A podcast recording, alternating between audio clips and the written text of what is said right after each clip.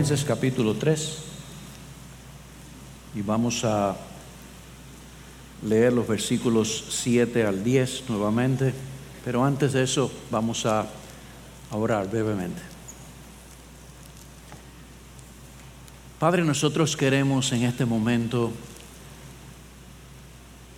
pedirte a ti que así como hemos cantado y hemos recordado a través de la adoración la vida y la muerte de nuestro Señor Jesús, así tú ahora nos ayudes a poder mirarlo a través de las páginas de la Escritura y que tú incrementes en nosotros el deseo de estar con Él, de conocerle a Él, de amarle a Él y de servirle a Él. Esto lo ponemos en tus manos, Señor, pidiéndotelo en el nombre de nuestro Señor Jesús. Amén. Versículo 7 dice, pero todo lo que para mí era ganancia, lo he estimado como pérdida por amor de Cristo. Y aún más, yo estimo como pérdida todas las cosas en vista del incomparable valor de conocer a Cristo Jesús, mi Señor, por quien lo he perdido todo y lo considero como basura a fin de ganar a Cristo y ser hallado en Él, no teniendo mi propia justicia derivada de la ley, sino la que es por la fe en Cristo la justicia que procede de Dios sobre la base de la fe y conocerle a Él, el poder de su resurrección, la participación de sus padecimientos, llegando a ser como Él en su muerte. Yo no sé si a ustedes les sucede que cuando vamos a la epístola de los filipenses, posee un atractivo muy especial para nosotros como hijos de Dios. Es una carta que la mayoría de nosotros sabemos fue escrita por el apóstol Pablo desde su celda en la prisión y ese ingrediente le añade un toque especial porque nos ayuda a poner en perspectiva las dificultades que ciertamente continuamente nosotros enfrentamos en la vida. De hecho, nos ayuda a entender que no importa la circunstancia en la que nosotros nos encontremos, Dios espera de nosotros que en medio de ellas estemos libres de afanes, que fue lo que escribió el apóstol en el capítulo 4. Dice él, por nada estéis afanosos. No hay ninguna cosa que deba provocar esa sensación de ansiedad, de inquietud en el corazón. Si tienes esa ansiedad, si tienes esa inquietud, órale a Dios. Recuerden, Pablo está escribiendo esta carta y él está en una celda en la prisión y no en las celdas como nosotros las conocemos al día de hoy, era prácticamente una mazmorra. Pero aún más, Él espera no solamente que nosotros no tengamos ansiedades, sino que estemos contentos cualquiera que sea nuestra situación. Y dice Él, en lo que a mí respecta, yo sé tener y sé no tener. Sé tener en abundancia y sé vivir en escasez. En todo y por todo yo he sido enseñado. Y dice Él, todo lo puedo en Cristo que me fortalece. Y no solamente eso, dice, mi Dios pues proveerá todo lo que os falte conforme a sus riquezas en gloria en Cristo Jesús. Así que cuando nosotros leemos esta carta, debemos recordar que quien la escribe estaba calificado para poder exhortarnos a una vida de conformidad piadosa, siendo que Pablo mismo tuvo que vivir la vida de esa manera. Pero, ¿qué vemos nosotros en el texto que hemos leído? En esta porción de manera particular, el apóstol nos está animando a una situación. Él nos está animando a conocer al Señor Jesucristo. Nos dice él que antes de conocerle, él pensaba que los privilegios que él había recibido, tanto de sus padres, así como aquellos que él ganó por su propio esfuerzo, eran sumamente importantes y constituían la base de su aceptación para con Dios.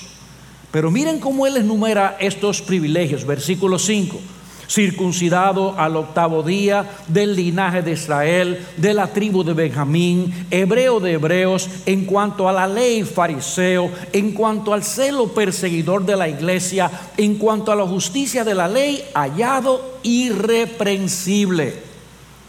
¿Y qué Pablo está diciéndonos aquí? Que para él, en su vida anterior, cuando él pensaba en todas estas cosas, estos privilegios le daban a él un estatus delante de los demás judíos, de los miembros de su nación. De hecho, no solamente delante de los judíos, sino también delante de los gentiles. Él miraba a los gentiles con cierto tipo de desprecio, con desdén. Ustedes son gentiles, yo soy judío. Pero miraban a los demás judíos diciéndole, hey, Ustedes no tienen lo que yo tengo. Yo fui circuncidado el octavo día. Yo soy de la tribu de Benjamín. Yo soy una persona que tiene privilegios especiales. Dios tiene que amarme mucho. Por eso él dice, yo estimaba todas estas cosas como ganancia, eran algo que estaban en mi haber, eran parte de mi pedigrí, era como parte de mi currículum vitae. Cuando yo lo enviaba, cuando yo llegaba a algún sitio, llegó aquel que tiene todos estos privilegios. Pero de pronto algo sucede, Cristo llega a su vida y ahora Él nos expresa que todas esas cosas que eran para él ganancia las ha estimado como pérdida. Pablo dice ahora que al presente todos estos privilegios con toda su gloria de repente ya no le resultan atractivos, sino más bien le resultan un problema, una pérdida. ¿Por qué? Porque ahora comprende de una forma muy clara que aquellos supuestos privilegios, en lugar de ayudarle en el nuevo propósito de su vida, alcanzar a Cristo, más bien le estorbaban para lograrlo. Y aún más, Todavía al presente, dice él, muchos años después de que sucediera su conversión, sigue pensando igual. Miren el versículo 8 conmigo. Y aún más, yo estimo como pérdida todas las cosas en vista del incomparable valor de conocer a Cristo Jesús, mi Señor, por quien lo he perdido todo y lo considero como basura a fin de ganar a Cristo y ser hallado en Él, no teniendo mi propia justicia, sino la que procede de Dios sobre la base de la fe y conocerle a Él. A partir de ese momento crucial en su vida, lo que él estaba buscando era radicalmente distinto a lo que antes perseguía. Ahora él estima como lo más importante en su vida su relación con Cristo, en el cual descansa su justicia delante de Dios. Pablo veía ahora toda su vida girando alrededor de este hecho. Yo quiero conocer al Señor Jesucristo. Mi anhelo, mi afán, mi deseo, todo lo que yo estoy haciendo en esta vida está enfocado hacia este hecho. Quiero conocerle a Él. Y es de esto precisamente que nosotros queremos hablar en esta mañana. Lo que significa e implica en nuestras vidas este anhelo que Pablo tenía de conocer al Señor Jesucristo. Nosotros queremos poder mirar eso y decir, si nosotros somos hijos de Dios, si somos creyentes, si hemos conocido a Jesucristo, nosotros ahora queremos tener este mismo anhelo que tenía Pablo. ¿Cómo nosotros podemos conseguir este anhelo? ¿Cómo nosotros podemos perseguirlo? Y para poder entenderlo, lo primero que yo quiero que nosotros hagamos es poner la atención a la palabra que Pablo utiliza aquí y que se traduce como conocerle. Esa palabra viene del griego ginosco e implica mucho más que un simple conocimiento intelectual.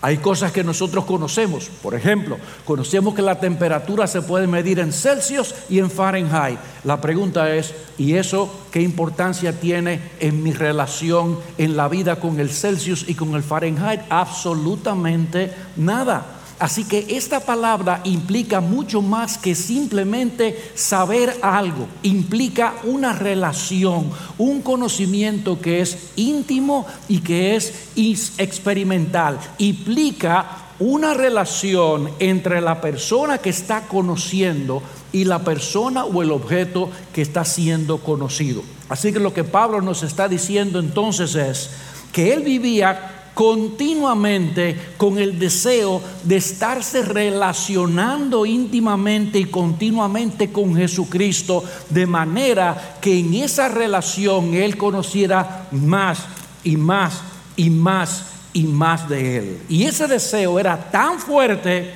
que le impulsaba a desechar todo obstáculo, toda cosa que por lícita que fuera le impidiera tener ese tipo de relación con el Señor Jesucristo.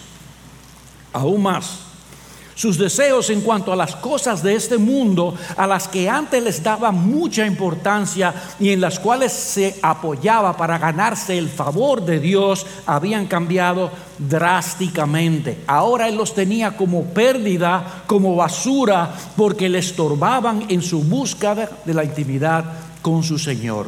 Y la pregunta que nos hacemos es, ¿cómo entramos nosotros en esa relación con el Señor Jesucristo?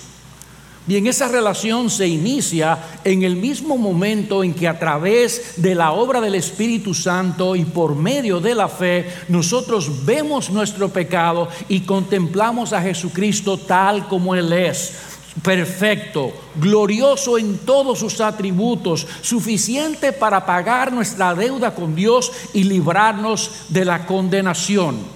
Hubo un día de manera particular en la que el Espíritu de Dios abrió nuestro entendimiento para que nosotros no viéramos como Él nos ve y viéramos a Jesucristo como realmente Él es y corriéramos a Él, confesáramos nuestros pecados y pidiéramos a Él el perdón de nuestros pecados, que Él viniera a nosotros. Eso es lo que nosotros llamamos la conversión.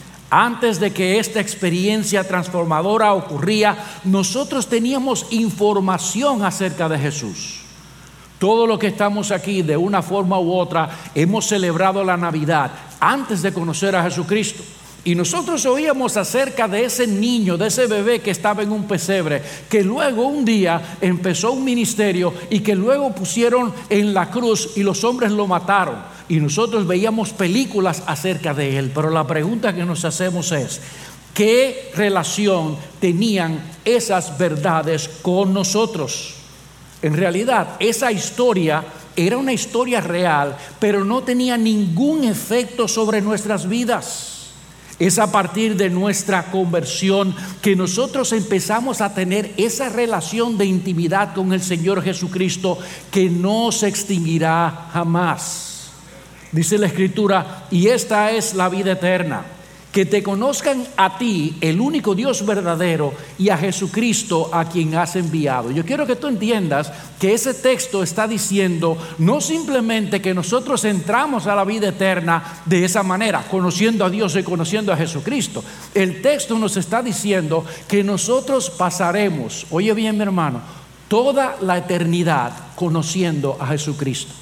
Jesucristo es Dios y por lo tanto es inagotable. Y todo conocimiento que nosotros podamos tener de Él no será suficiente para agotar la hermosura, la gloria, la belleza y todos los atributos que adornan a nuestro Dios por toda la eternidad. Pero ¿saben qué? La conversión es simplemente la puerta de entrada. A partir de ese momento nosotros estamos llamados, cada uno de nosotros, a cultivar y desarrollar esa relación que ha sido establecida por Dios mismo con nosotros. Y nos preguntamos, ¿cómo podemos desarrollar esa relación? Toda relación requiere contacto, de interacción, y estamos llamados a establecer contacto e interacción con nuestro Señor. Yo no sé si ustedes han tenido alguna vez la experiencia, probablemente en el mundo en que nosotros vivimos al día de hoy no es así. Pero si nos vamos fuera y tenemos a alguien a quien queremos conocer, ¿qué hacemos nosotros con esa persona? ¿Le enviamos cartas? En la época mía. En el día de hoy ustedes llaman por WhatsApp o llaman por Telegram o buscan algún otro medio en el que puedan tener comunión. Pero no se puede crecer en una relación, en un conocimiento, a menos que no haya una interacción entre las partes. El conocimiento experimental demanda por necesidad precisamente que nosotros experimentemos, que hagamos uso y nos familiaricemos con la persona o el objeto que nosotros queremos conocer. Y la pregunta que nosotros nos hacemos y que queremos responder en este tiempo es esta. ¿Cómo podemos relacionarnos con el Señor Jesucristo? ¿Cómo nosotros podemos interactuar con Él? Nosotros nos relacionamos primariamente, mis amados hermanos, a través del uso de los medios de la gracia. Y yo sé que para muchos de ustedes inmediatamente eso es, ah, pero eso es una postalita repetida.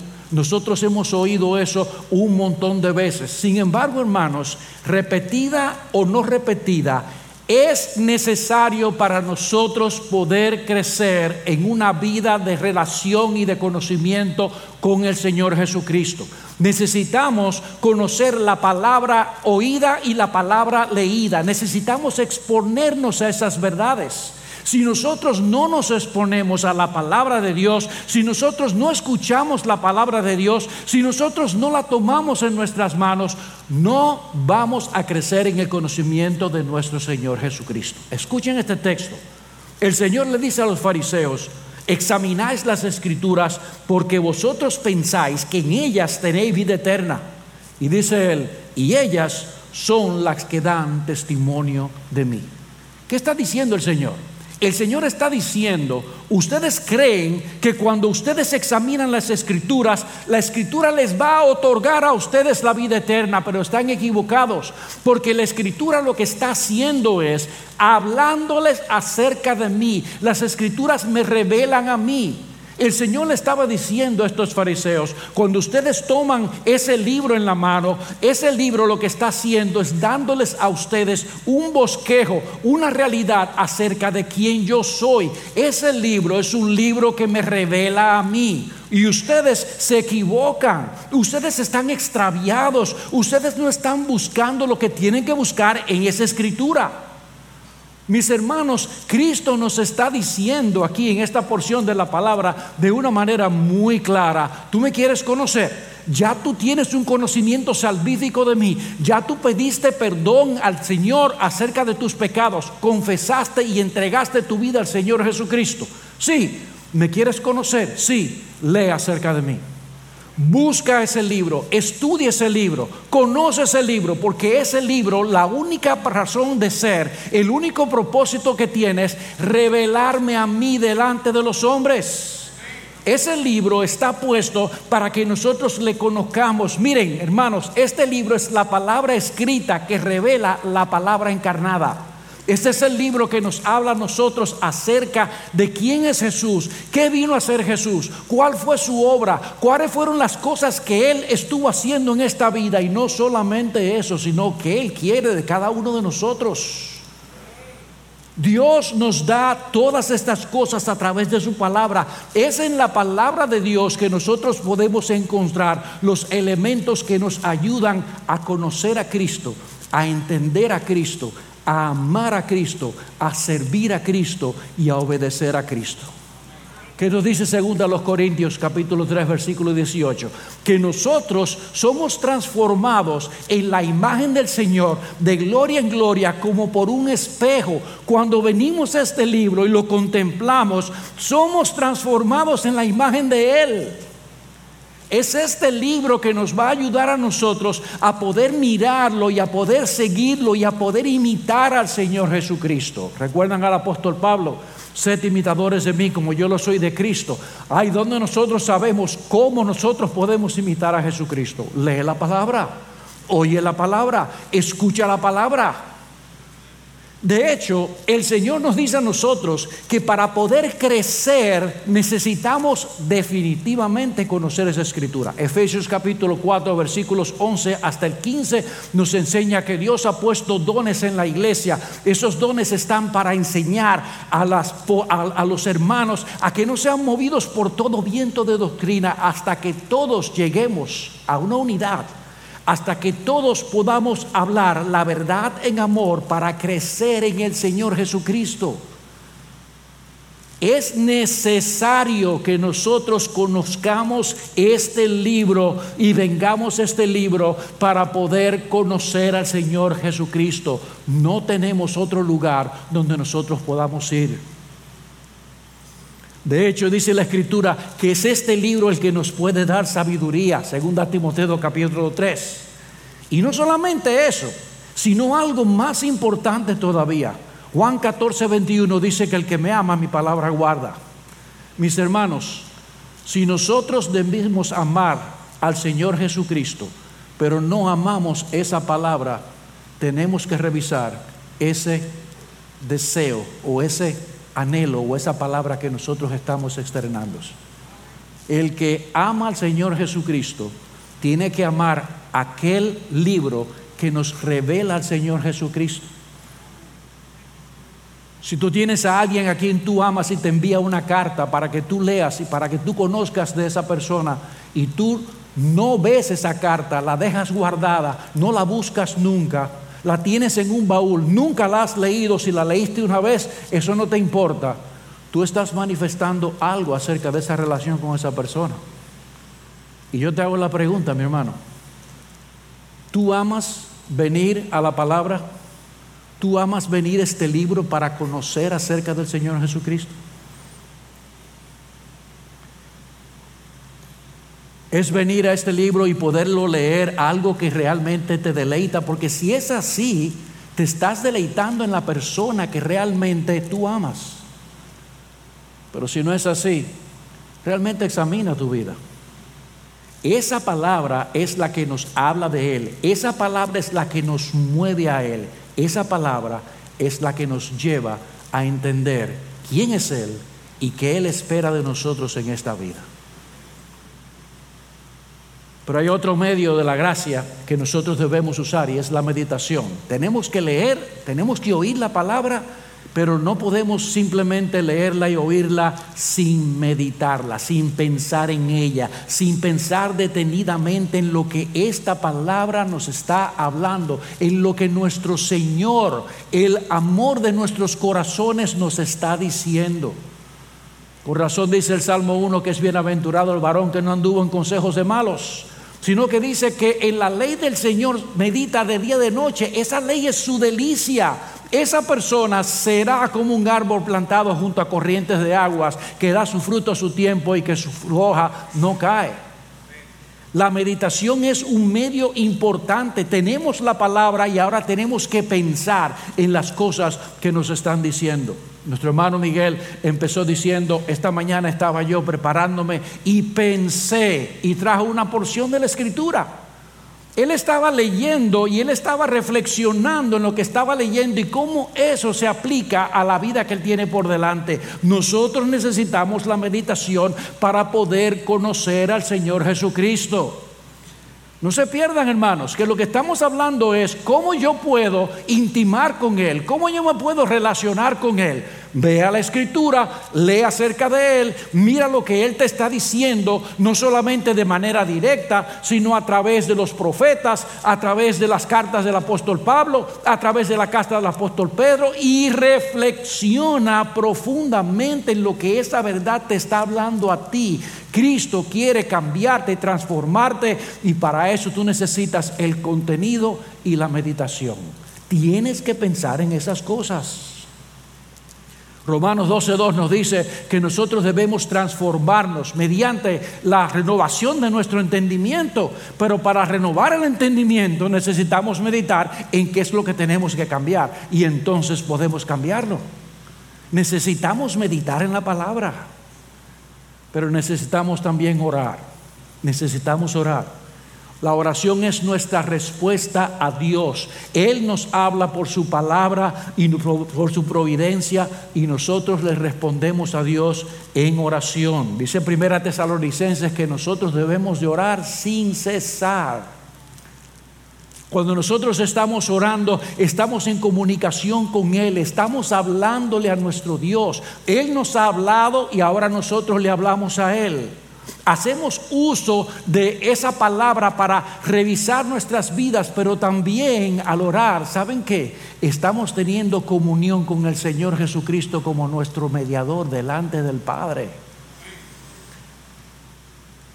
Y mis amados hermanos, yo no sé si ustedes están mirando el panorama, pero todas las cosas, todos esos medios que Dios ha puesto para nosotros no son medios mecánicos, son maneras a través de la cual nosotros nos estamos relacionando con aquel que es el todo de nuestras almas. Así que sí, parece una cosa común, trillada, usen los medios de la gracia, pero no, son medios increíblemente diseñados por la sabia mente de Dios para que a través de ellos nosotros crezcamos en el conocimiento de aquel que es el rey de nuestras almas. Pero no solamente debemos usar los medios de la gracia, sino que también nosotros podemos tener relación con el Señor Jesucristo aplicándonos su sangre para el perdón de nuestros pecados. Y yo no sé si tú has pensado alguna vez en esto que yo estoy diciendo. Dice que nosotros podemos relacionarnos con el Señor a través de nuestra confesión de pecado. ¿Tú alguna vez has pensado eso? de que al tú confesar tus pecados, tú estás entrando en una relación con el Señor Jesucristo. Es un acto de relación. Dice la Escritura que es la sangre de Jesucristo la que nos limpia de todo pecado. Así que cuando nosotros venimos a confesar nuestros pecados, nosotros estamos tomando esa sangre de Jesús y aplicándola a nosotros sabiendo que la sangre de Jesucristo limpia nuestras conciencias, como dice Hebreos capítulo 9.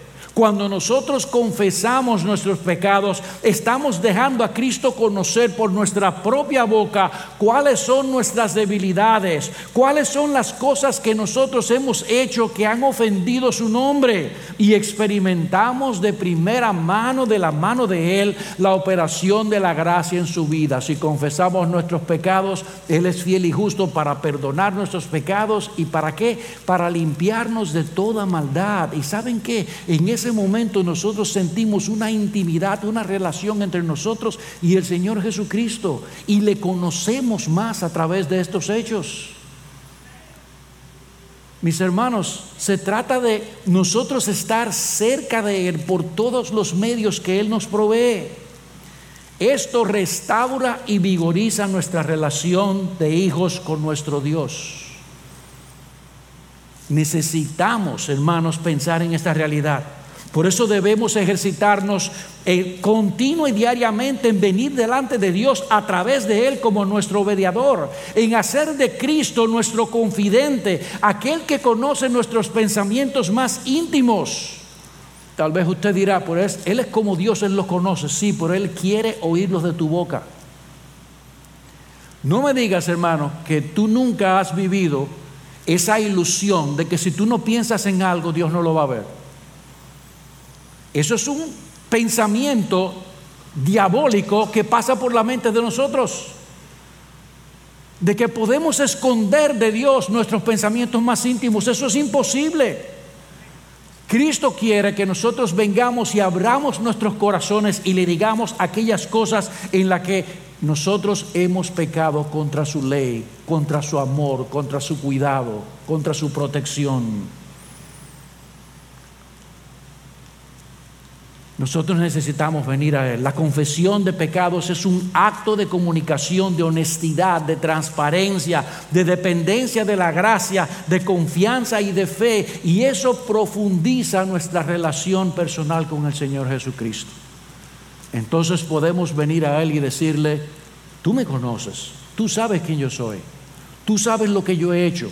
Yo yo te he expresado a ti de manera directa cuál ha sido mi vida, qué yo he pensado, cómo yo he manejado las cosas, lo que he hecho mal delante de tus ojos. Y mis hermanos, nosotros empezamos a tener una relación con Él que se hace personal, íntima y estrecha. Y podemos decirle a Él cosas que no nos atreveríamos a decirle a otras personas. Él va a ser nuestro más íntimo confidente y así nosotros le conocemos a Él. Pero nos relacionamos con el Señor Jesucristo no solamente usando los medios de la gracia y confesando nuestros pecados, sino apoyándonos en Él en medio de nuestras aflicciones. Mis hermanos, si algo nosotros tenemos por seguro es que vamos a enfrentar aflicciones. Un texto muy conocido por todos nosotros es, en el mundo tendréis aflicción, pero no temáis, yo he vencido al mundo. Y ciertamente es un consuelo pensar que el Señor ha vencido al mundo, pero es una realidad que trae dolor a nuestras vidas el hecho de que tendremos aflicción. Ese texto nos dice claramente, no que nosotros pudiéramos tener aflicción. Ese texto está diciendo, ustedes van a tener aflicción. Es necesario que a través de muchas tribulaciones nosotros entremos en el reino de los cielos. Pero estas mismas aflicciones son un medio a través del cual nosotros podemos intimar con el Señor Jesucristo. ¿Y cómo es que las aflicciones nos ayudan a conocer a Cristo? Nos ayudan porque nos llevan a abrir el corazón delante de Él, a conocernos y a dejarle conocer aquellas cosas que nos preocupan y así aprendemos a echar nuestra carga sobre Él. Dice la Escritura que nosotros debemos echar nuestra carga sobre Él sabiendo que Él tiene cuidado de nosotros. Pero ¿saben qué? A menos que nosotros no hayamos tenido esa relación, no nos vamos a sentir con la inclinación a hacer tal cosa. La fe se prueba y la fe se ejercita. Y en la misma medida en que nosotros vamos echando nuestra carga sobre Él y viéndole a Él y conociéndole a Él y viendo cómo Él nos ayuda a salir de nuestras dificultades, seremos más prontos cada vez a venir a Él y a buscarle para que nos ayude. ¿No te ha pasado a ti que has tenido una dificultad y buscas un amigo y ese amigo te ayuda y la próxima vez que tiene la dificultad, ¿en quién tú piensas? En la persona que te ayudó. Veamos cómo el Señor Jesucristo nos lleva a través de las pruebas, cómo Él nos ayuda, cómo Él nos saca para que nosotros podamos crecer en esa confianza, en esa relación junto con Él. Todas aquellas cosas que producen ansiedad en nuestro corazón necesitan ser depositadas delante de su presencia. ¿Qué nos dice Filipenses capítulo 4, versículo 6? Dice, por nada estéis ansiosos, sino que sean conocidas todas vuestras peticiones delante de Dios. Y nosotros debemos orar sabiendo que, que la paz de Dios que sobrepasa todo entendimiento va a guardar nuestras mentes y nuestros corazones en Cristo Jesús. Hay cosas, hermanos, que son muy difíciles de compartir con otras personas. Pero Cristo está allí para que nosotros las compartamos con ellos. Él sabe lo que está pasando en nuestras vidas. Por eso debemos confiar en el Señor Jesucristo, sabiendo que Él nos oye y que Él está interesado en saber lo que nos pasa. ¿Habían pensado ustedes alguna vez que cuando Cristo nos da esa promesa, he aquí yo estoy con vosotros hasta el fin del mundo, lo que Él está diciendo es, yo estoy al lado tuyo y no importa lo que pase, tú puedes venir a mí porque yo estoy ahí. Yo estoy ahí. Necesitamos entender esa verdad, hermanos, para conocer al Señor Jesucristo. Las aflicciones nos llevan también a apoyarnos en sus promesas en medio de las pruebas, a confiar en Él, sabiendo que Él mismo ha experimentado las cosas que nosotros estamos experimentando. Nos llevan a internalizar que el Señor Jesucristo nos entiende y eso nos ayuda a conocer el carácter de Él, el cuidado de Cristo en cada situación que nosotros enfrentamos. Dice la Escritura, tú guardarás en completa paz a quién? aquel cuyo pensamiento en ti persevera. ¿Por qué? Porque en ti ha confiado. Confiad en el Señor, confiad en Jehová. Necesitamos relacionarnos con el Señor Jesucristo de esa manera. Él nos permite experimentar lo que Él es capaz de hacer, cómo Él nos sostiene.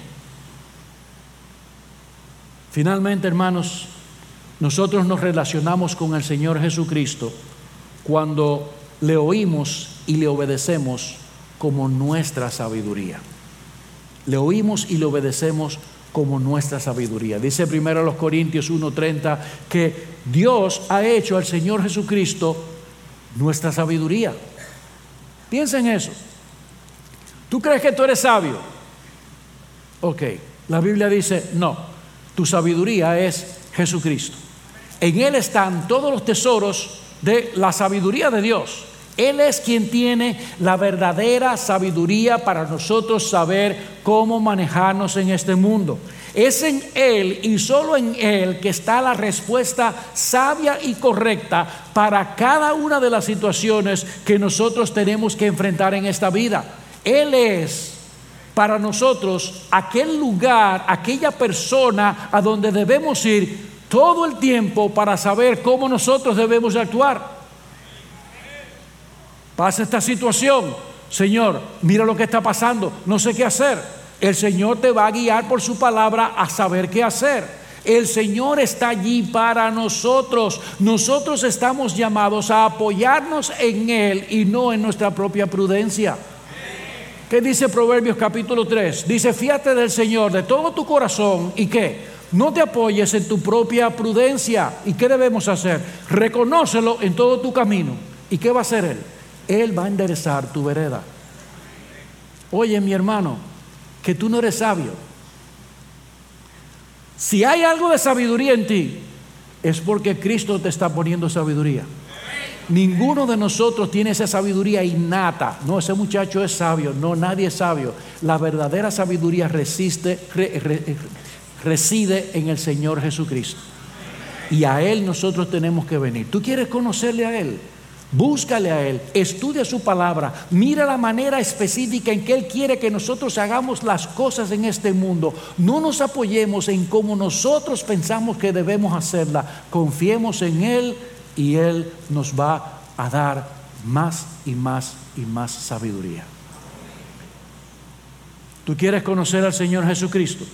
Necesitas estar cerca de Él. Necesitas conocer la escritura para verle a Él la palabra encarnada, para saber cómo tú puedes manejarte en las demás situaciones que te pasan en la vida. ¿Saben qué? Siempre caemos en conocer la escritura. Tienes que conocer la escritura, tienes que relacionarte con Él, tienes que estar cerca de Él, tenemos que estar más y más y más y más cerca de Él. Usando los medios de la gracia, lavando nuestros pecados en la sangre del Señor Jesucristo, pidiéndole al Señor y orándole al Señor y oyéndole a Él como nuestra sabiduría. Mis amados hermanos, he aquí algunas de las cosas que Cristo es para nosotros y en las cuales continuamente nosotros debemos estar ejercitando, experimentando para poder conocerle, para relacionarnos con Él más íntimamente. Como tal vez ustedes han podido apreciar, estas cosas requieren de un compromiso serio delante de Dios, de usar todos los medios que Él ha dispuesto para que nosotros le conozcamos mejor. Pero esa relación requiere dos cosas. Requiere tiempo y requiere esfuerzo. Y si somos honestos, hermanos, muchas veces las cosas de este mundo nos atraen mucho más poderoso porque dan satisfacción a la carne inmediata que nosotros buscar esa intimidad y esa relación con el Señor Jesucristo. Yo me atrevo a pensar, me atrevo a decir que todos nosotros luchamos con esa realidad en nuestras vidas continuamente. Yo puedo decir que, volviendo a esta palabra, el Señor ha puesto en mi corazón de que definitivamente en mi propia vida hay muchas cosas que debo dejar fuera para poder estar cerca de Él como Él requiere, para nosotros tener esa clase de intimidad con Él. Porque la vida nos va llevando poco a poco, nos va arrastrando y nos va haciendo vivir en automático y no en una relación que es creciente con el Señor Jesucristo. Pero nuestro llamado, al igual que Pablo, es conocerle a Él, conocer el poder de su resurrección, conocer sus padecimientos y poder estar con Él cuando Él regrese en gloria. ¿Tú quieres eso? Entonces tienes que poner tus ojos en Cristo. Tienes que venir a la palabra. Tienes que desechar todo aquello que se opone al tiempo en el cual tú te acercas a la palabra escrita para intimar con la palabra encarnada, para poder tener una relación estrecha y cercana con Él. Termino con esta cita. Un hombre de Dios del pasado dijo, el cielo no es en efecto otra cosa que un conocimiento experimental perfecto de Cristo. Y no se alcanzará el cielo a menos que los hombres empiecen primeramente en la tierra a conocer a Cristo. Que el Señor nos guíe y nos ayude a cada uno de nosotros a conocer al Señor Jesucristo.